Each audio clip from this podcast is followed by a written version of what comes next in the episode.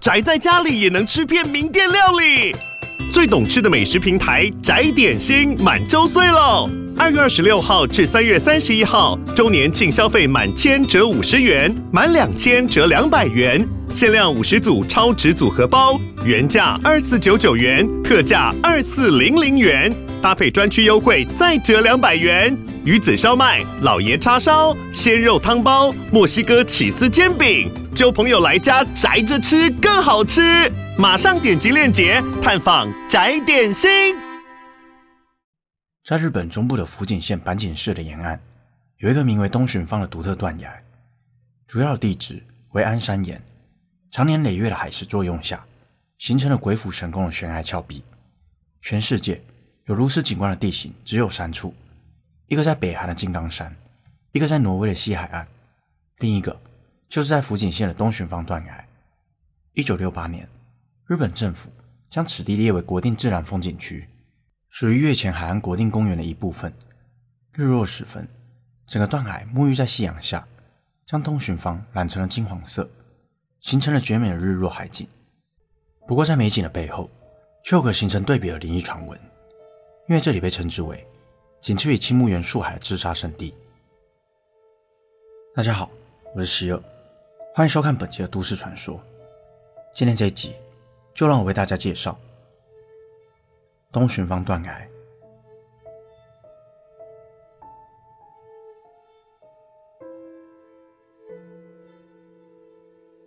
东寻坊的命名由来，源自于平安时代末年的一个传说。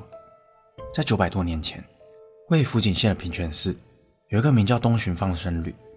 据说他待人粗暴无礼，总是仗着自己力大无穷而目中无人。寺庙里的其他僧侣。都看不惯他，但又没有人能打赢他，因此大家总是敢怒不敢言。有一天，东寻方遇见了一位心仪的姑娘。顺道一提，日本佛教认为念佛比持戒更为重要，因此僧侣不仅可以吃荤，也允许娶妻生子。但另一名叫真柄绝念的僧侣也同样爱上了这名姑娘，而其他僧侣也受够了东寻方的为所欲为，因此众人便联合密谋，打算谋害东寻方。一一八二年四月五日，几名僧侣邀约东寻方到海岸边。东寻方不疑有诈，却不知道这是一场鸿门宴。那天天气十分晴朗，海岸线的风景宜人。此时，一名僧侣突然拿出了一壶酒，几人便在海岸边席地而坐，喝起酒来，一杯接着一杯。很快，不胜酒力的东寻王便醉倒。此时，真品绝念突然出现，东寻王这才惊觉。原来自己被设局了，众人将东寻王推下悬崖，而本来晴空万里的天气也突然骤变，天空突然刮起了暴风雨，原本平静的海面也变得异常的汹涌，巨浪将真品绝念卷入了海中。这恶劣的天气就这样一直持续了四十九天，在往后的每年，一到了四月，明明是春天，但海上的天气却刮起了狂风暴雨，让渔民无法出海。后来。有人找到了东光寺的祥云法师前来做法。祥云法师写了一首诗，其中的两句为：“北海漫漫风浪静，东巡何敢爱舟行。”随后，祥云法师将诗投入了海中，此后便风平浪静。后人便将此段来命名为东寻坊。但即便过了数百年，一直到了近代，东寻坊断崖闹鬼的传闻依然持续着。每年平均有三十人来到此处寻短。有人说，是东寻坊在此地下了诅咒，而这不仅让东寻坊断崖成为了自杀圣地，更让这里蒙上了一层恐怖的色彩。东寻坊断崖最为人知晓的灵异传闻，就是那个闹鬼的电话亭。穿过游客中心和停车场，在通往断崖处一个人烟稀少的空地，附近什么也没有，但却有一个令人十分不解的电话亭伫立在此。一般来说，电话亭不应该设在游客中心。或是人潮众多的地方吗？为何会设置在这个断崖边？事实上，这并不是一个普通的电话亭，上面写了许多预防自杀的标语，里头还摆放了圣经、生命的力量等书籍。因为这个位置是通往断崖的必经之路，这是专门为那些前来寻短的人们所设置的生命电话亭，希望他们在最后一刻还有机会向他人求助。不过，这个利益良善的电话亭也传有闹鬼。之前就有传闻说，曾有人在深夜时分听见电话响了，但一拿起话筒，却只听见凄厉的哭泣声。曾有一位网友在部落格上分享了有关东寻访经历。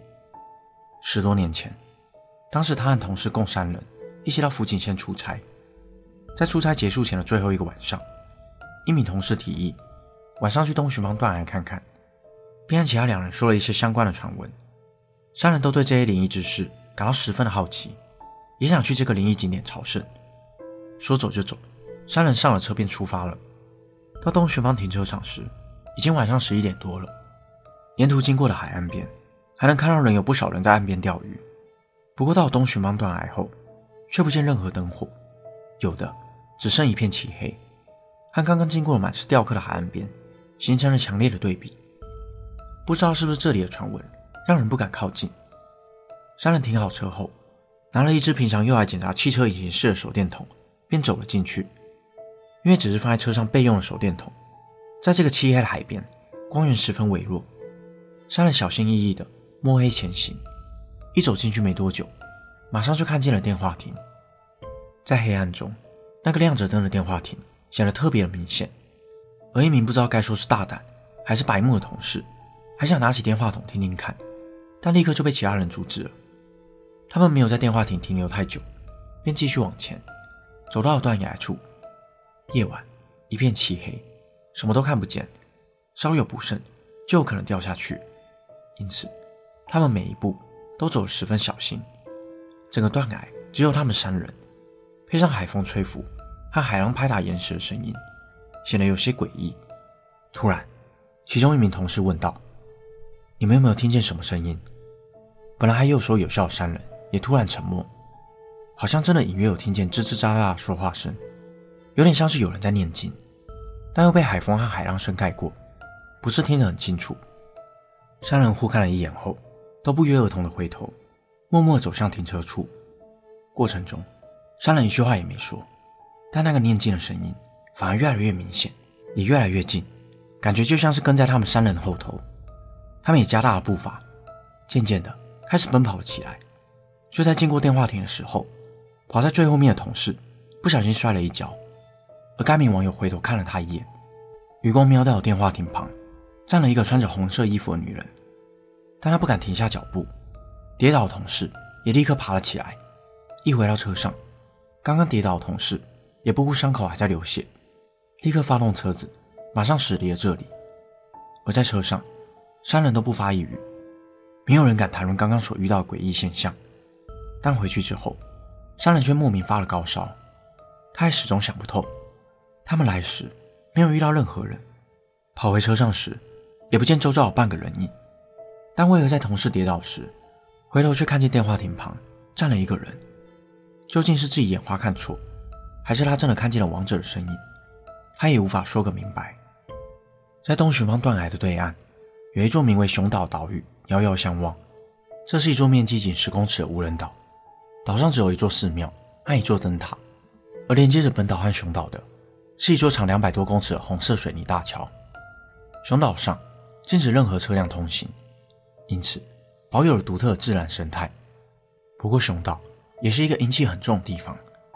据说，在东寻芳断海寻短的人们，他们的遗体最终都会顺着海流被冲到熊岛上，因此，熊岛上也有许多都市传说。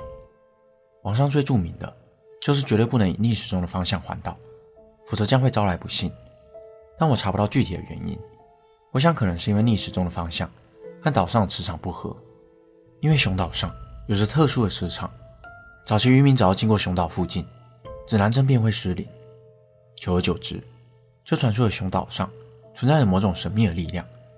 后来才被科学家证实，熊岛是一千两百万年前火山喷发所形成的安山岩岛，熔岩内有诸多铁矿，容易影响磁场，才会让指南针失灵。而也有一名网友分享，在熊岛遇上的恐怖经历。东寻芳断崖是他第一次和女友约会的地点。来东寻芳之前，他们没听过当地的灵异传闻，只知道曾有人在此寻短。但眼前美丽的风景，完全没有让他们将恐怖和这里连接在一起。白天他们在断崖闲逛着，拍了几张照，也在游客中心买了纪念品。再喝杯咖啡，不知不觉天就暗了。他们沿着海岸边散步，走过了红色大桥，来到了熊岛。此时，许多游客都已经离开了，只剩下他们两人。过桥之后，他们向右转，走逆时钟的方向。但当时他们都不知道这个禁忌。女生走在他的前面，小两口就这样散着步。但女生突然疑惑地回头看向他，他也一脸疑惑地问道：“怎么了吗？”“嗯，你刚刚不是拍了我的肩膀吗？”但男生的双手都插在裤子口袋里，从头到尾都没有触碰到女生。两人又若无其事地继续走着。没想到，女生突然叫了一声：“好痛！”他感到一股力量重重地打在他的肩膀上，原以为是男生在捉弄他，但男生说他真的没有打他。顿时间，两人感到有些害怕，立刻离开此地。这第一次的约会就这样惊悚地结束了。而对于当地人来说，不论是东寻坊断崖还是熊岛，与其说恐怖，更多的是哀伤的情感。过去每年平均有三十人在此丧命，这些人当中，有的是意外失足，但绝大多数都是有意寻短。尽管当地政府在园区内新增生命电话亭，以及张贴预防自杀的标语，依然无济于事。直到两千零三年，他的出现才慢慢改变此况。他是现年七十岁的茂信雄，他曾是一名警官，在警局服务了四十二年。两千零三年九月三日，即将退休的他被调派到东寻坊断崖巡逻。黄昏时分，他碰上一对来自东京的老夫妻。夫妻俩看上去并不像是观光客，他便走上前关心，才得知夫妻俩本来在东京经营一家酒吧，但因为营运不善，欠下了大笔的债务，此行来到东寻坊。本来是想要一起结束生命，冒信雄苦口婆心的劝他们别做傻事，并送他们到坂井市的社会福利部门寻求帮助。五天后，冒信雄收到了这对夫妻的来信，夫妻俩先是在信中表达了感谢，并告诉他，社福部只是给了他们五百日元，社福的员工还对两人说，如果你们真的想死，那就去吧。两人被打发走后，便用这五百日元前往了下一个城市。那天，他们在鱼津市落脚，但当晚下着雷雨，两人也没有足够的钱住宿，便在火车站里躲雨，却又被警卫赶走。隔天，他们原本要搭乘火车返回东京，但因为钱不够，最后他们选择了长冈市作为此趟旅程的最终目的。夫妻俩在信中最后写道：“怀抱着希望的心，终究还是被绝望现实击碎了。”写完这封信后，这对老夫妻。便在长冈市的一座桥上结束了生命。听闻老夫妻死讯的茂信雄，对社福部的冷漠感到相当愤怒，也对自己没能救下老夫妻而感到惋惜。隔年，冒信球从警界退休后，转职成为了自杀守门人。他成立一个预防自杀非营利组织。他每天的工作就是带着望远镜，在东寻坊断崖附近来回巡逻。一旦发现单独前来、神情哀伤的人，便会走上前关心。他总是先用日常聊天的语气问候对方，试着去理解他们的烦恼。而他帮助这些想不开人们的方式非常直接，但却很管用，就是和他们一起解决问题。如果他们是因为欠债，猫信雄便会带他们寻求法律辅助，并协助整合债务；如果他们是因为失业，猫信雄就会带他们去人力中介公司；如果他们无家可归，那他就会带他们回家，洗个舒服的热水澡，让他们睡一顿好觉。而为了避免那对老夫妻的事件重蹈覆辙，每一个个案，猫信雄都会持续的追踪，直到他们人生重回正轨。